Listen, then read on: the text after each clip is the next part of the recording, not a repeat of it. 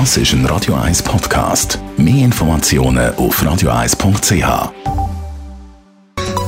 Der Konsumententipp auf Radio 1 präsentiert von comparis.ch, einem führenden Schweizer Internetvergleichsdienst. comparis.ch ja, seit dem Monat August kommen sie über die elektronische Autobahnvignette, also kein Kleber mehr, es läuft elektronisch ab. Andrea Auer, Autoexpertin bei Comparis.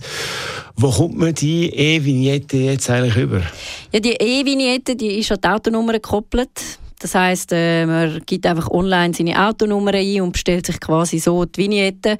Das bringt den Vorteil, dass man gerade wenn man zum Beispiel eine Wechselnummer hat, nicht mehr zwei Vignetten braucht ähm, und natürlich dann Kosten auch ein bisschen tiefer sind. Und wenn wir gerade beim Thema Kosten sind, die Digital-Vignette kostet 40 Franken, wie auch der Kleber. Gültigkeit auch genau gleich, jeweils von äh, Dezember im alten Jahr bis im Januar im Folgejahr. Also und wie gehe ich jetzt vor, um eben die Vignetten zu bekommen? Ja, das kann man ganz einfach online über evignette.ch machen. Das ist auch die offizielle Seite vom Bund.